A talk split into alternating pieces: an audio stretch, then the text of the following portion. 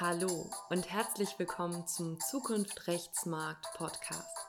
Das ist der Podcast für Visionäre und Gestalter des Rechtsmarkts von morgen. Ich bin Nadine Lilienthal, Coach, Juristin und Gründerin von Legal Leap. Ich freue mich sehr, heute einen Vorweihnachtspodcast mit euch teilen zu können, in dem ich über ein sehr spannendes Thema Gedanken mit euch teile. Und zwar geht es um das Thema ganzheitliche Rechtsberatung. Das Stichwort Ganzheitlichkeit oder auch holistischer Ansatz ist ja in letzter Zeit im Rechtsmarkt immer mal wieder aufgetaucht und ich mache mir heute ganz konkret dazu ein paar Gedanken und teile auch am Beispiel einer Case Study mit dir, wie tatsächlich in der Praxis eine ganzheitliche Rechtsberatung aussehen könnte. Und bevor wir in dieses spannende Thema starten, möchte ich mich nochmal ganz herzlich für euer Feedback und eure Rezensionen bedanken und auch ganz kurz eine neue Rezension vorlesen, die der Podcast bekommen hat. Und zwar heißt es darin, der Podcast ist ein wichtiger Beitrag zur Entwicklung des Rechtsmarkts. Nadine Lilienthal nimmt sich die Zeit, um alleine oder mit ihren Gästen über viele Dinge zu reflektieren, wozu im juristischen Tagesgeschäft selten die Zeit bleibt. Dabei ist es nötig, um die Entwicklung einzuordnen. Ja, vielen, vielen Dank für diese Rezension. Ich habe mich sehr darüber gefreut und ja, herzlichen Dank auch an alle anderen von euch, die mich mit Feedback oder einer Bewertung bei iTunes unterstützen. Und jetzt starten wir auch gleich in den Podcast zum Thema ganzheitliche Rechtsberatung. Was bedeutet eigentlich Ganzheitlichkeit? Also Ganzheitlichkeit ist eine möglichst vollständige Betrachtung einer, ja, in dem Fall eines Rechtsgegenstands, aber in einer Art und Weise, die übergeordnete und verwandte Systeme und auch die Wechselwirkung auf andere Systeme und die Gesamtheit aller Eigenschaften und wechselseitigen Beziehungen berücksichtigt. Das klingt ja jetzt erstmal ziemlich abstrakt. Wie kann man das konkreter machen?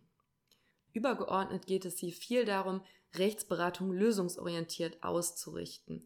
Also nicht ein Rechtsproblem zu lösen, sondern eine Lösung zu bieten, auf der der Weg durch ein Rechtsproblem führt. Also nicht ein Rechtsproblem per se für sich zu lösen, sondern einfach ein Problem zu lösen und die Lösung des Problems, die führt durch das Rechtsproblem um das wirklich sinnvoll und gut machen zu können, gerade im Blick auf die Unternehmenspraxis oder ja einen Mandanten, der in seinem persönlichen System ist, ist es total wichtig, dass ich als Jurist, als Rechtsanwalt, Rechtsanwältin über den Tellerrand hinausschaue in andere Fachbereiche. Auch das klingt für euch noch abstrakt, dann wollen wir das mal ein bisschen anschaulicher machen. Und zwar möchte ich ein Beispiel mit euch teilen, das ich selbst erlebt habe in meiner Zeit als General Counsel im Unternehmen. Es ging in diesem Fall um ein Restrukturierungsprojekt. Und ich möchte an dieser Stelle gerne fünf Punkte mit euch teilen, wie aus meiner Sicht ein Restrukturierungsprojekt in einer ganzheitlichen, holistischen Art und Weise gehandhabt werden kann. Das ist an dieser Stelle keine abschließende Betrachtung und ich freue mich sehr darüber mit euch per LinkedIn oder auf anderen Wegen ähm, mich auszutauschen. Es geht hier darum, ein paar Beispiele aufzuzeigen, wie dieser abstrakte Begriff denn auch tatsächlich konkret gelebt werden kann. Am Beispiel eines Restrukturierungsprojektes. Und in dem konkreten Fall war es so, dass ein Unternehmensteil aus strategischen Gründen ausgelagert wurde und ähm, eine, in eine eigene Gesellschaft überführt werden sollte. Wie kann ich jetzt als Anwalt bei so einem Projekt holistisch oder ganzheitlich beraten? Fünf Aspekte möchte ich hier herausgreifen. Es beginnt schon damit, beim ersten Punkt, dass sich der Mandant für die Gesellschaftsform entscheidet. Hier kann ich als Anwalt zum einen ja eher passiv annehmen, was mein Mandant sich als Gesellschaftsform vorstellt, oder ich kann das Ganze nochmal aufgreifen und rechtsstrategisch unterstützend dazu beraten, welche Vor- und Nachteile verschiedene Gesellschaftsformen bieten. Ich sage mal ganz konkret, ähm, das bedeutet zum Beispiel nicht nur die Rechtsform der GmbH, sondern möglicherweise auch die Rechtsform der GmbH und KKG als Möglichkeit einzugeben und sich bewusst zu sein über die Unterschiede, die das macht. Oder auch vertieft zu den Unterschieden zwischen AG und SE beraten zu können. Hier ist es wichtig, für den Anwalt, für die Rechtsberaterin auch tatsächlich über Wissen zu verfügen, was schnittstellenübergreifend ist. Ähm, das kann beispielsweise steuerrechtliche Implikationen treffen, weil aus Unternehmenssicht brauche ich ja diesen gesamten Blick auf rechtsstrategische Themen, um wirklich für mich eine sinnvolle Entscheidung über eine Gesellschaftsform auch treffen zu können. Also erster Punkt, an Schnittstellen tatsächlich auch ein ähm, Interesse, ein Wissen aus anderen Themenbereichen mitbringen zu können, um zum Beispiel zur Gesellschaftsform umfassend beraten zu können, was da wirklich für ein Unternehmen im Hinblick auf ganz verschiedene Aspekte für diesen individuellen Fall vorteilhaft ist. Zweitens, beim Projektmanagement ein Inhouse-Verständnis mitzubringen. Also sich klar zu machen, was muss hier die Rechtsabteilung machen und für die Rechtsabteilung und aus der Perspektive der Rechtsabteilung das Projekt mitdenken. Dazu kann es gehören, beispielsweise die To-Dos für die Rechtsabteilung, für die Inhouse-Seite sehr klar und deutlich zu markieren. Also wirklich ganz klar zu machen, was ist hier als nächstes, als nächster Schritt die Aufgabe der Rechtsabteilung. Drittens, dazu gehört es auch, das Leben für die Inhouse-Juristen, für die Mandanten, für die Rechtsabteilung möglichst einfach zu machen, also wirklich im Sinne eines Full Service. Dazu kann es gehören, und das kann in der Praxis ähm, tatsächlich eine Erleichterung sein, auch beispielsweise die Vereinbarung und Koordination von Notarterminen zu übernehmen, zum Beispiel durch Partnerkanzleien in verschiedenen Städten. Das als eine Möglichkeit, wie sich Full Service einer Kanzlei ausdrücken kann, nämlich durch eine ganz konkrete Hands-on-Unterstützung der Mandantin oder des Mandanten. Dann vierter Punkt, unterstützen Beispiel Restrukturierung bei einer gelungenen Kommunikation.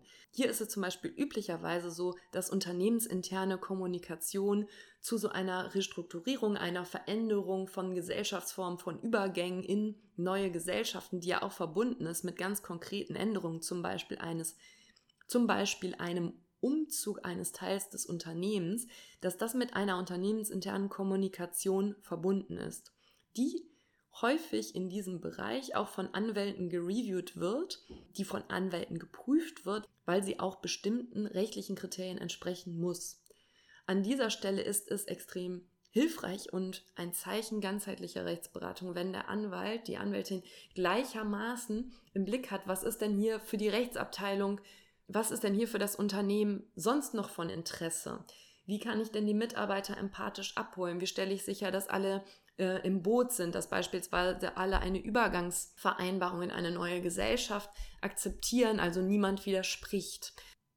An dieser Stelle ist es ganz wichtig, sich auch in die Mitarbeiter des Unternehmens hineinversetzen zu können, auch sprachlich hineinversetzen zu können. Und wenn mir das als Anwältin an der Stelle gelingt, dann ist das eine ganz wunderbare Stelle, um wirklich einen holistischen Ansatz zu leben, also zu zeigen, wie ich mein juristisches Wissen ganz konkret in einen Erlebenskontext übertrage, nämlich indem ich ja unternehmensintern in einer Weise, die zum Unternehmen passt, die die Mitarbeiter verstehen, die empathisch ist und auf ihre Sorgen und Nöte eingeht, über rechtliche Konsequenzen kommuniziere. Und mein fünfter Punkt hier ist, ein Praxisverständnis für das Ökosystem des Mandanten, der Mandantin bzw. der Rechtsabteilung mitzubringen. Das heißt, auch gegenüber der Mandantin zum Beispiel Themen in Schnittstellenbereichen zu flaggen, die Legal Impact haben. Das kann zum Beispiel bedeuten, äh, bei einer Restrukturierung, wo ja viele Schreiben, also wo Formerfordernisse im Hinblick auf Schreiben eingehalten werden müssen, aufzuzeigen, zum einen, was ist alles notwendig, damit das geschieht, mit welchem administrativen Aufwand, auch mit welchem Zeitaufwand an der Stelle ist zu rechnen. Und was ist dabei alles zu bedenken? Also von ähm, diese Schreiben müssen in Papier erfolgen, müssen ausgedruckt werden, können mit elektronischer Signatur versandt werden oder nicht, ähm, sind zuzustellen, was für ähm, Dokumentationen sind über die Zustellung einzubehalten, was passiert, wenn eine Zustellung nicht gelingt an der Stelle, all diese praktischen Implikationen und die möglichen Zeiten. Und das ist jetzt nur ein Beispiel, das kann sich an vielen anderen Stellen im Rahmen eines Restrukturierungsverfahrens, jetzt in diesem konkreten Beispiel oder natürlich auch für andere Rechtsbereiche, wo diese Denkart, die ich jetzt gerade geschildert habe, gleichermaßen übertragen werden kann. Also ich fasse noch einmal zusammen meine fünf Punkte, wie man ein Restrukturierungsprojekt ganzheitlich denken kann. Einmal rechtsstrategische Erwägungen bereits bei der Wahl zur Gesellschaftsform mit einzubringen, also wirklich für den Mandanten mitzudenken, über den ganz kleinen, ich sag mal, gesellschaftsrechtlichen, juristischen Rahmen hinaus, also mindestens mal noch ins Steuerrecht rein, vielleicht auch noch mal einen Schritt weiter, weil so kann ich den Mandanten wirklich gezielt beraten. Zweitens, ein Inhouse-Verständnis entwickeln, also mitdenken im Sinne von, was muss die Rechtsabteilung als nächstes machen? Was ist für die jetzt wirklich wichtig zu wissen und darauf einen Fokus legen, dass diese Information ganz klar rüberkommt an den Mandanten oder die Mandantin. Drittens, der Mandantin das Leben einfach machen.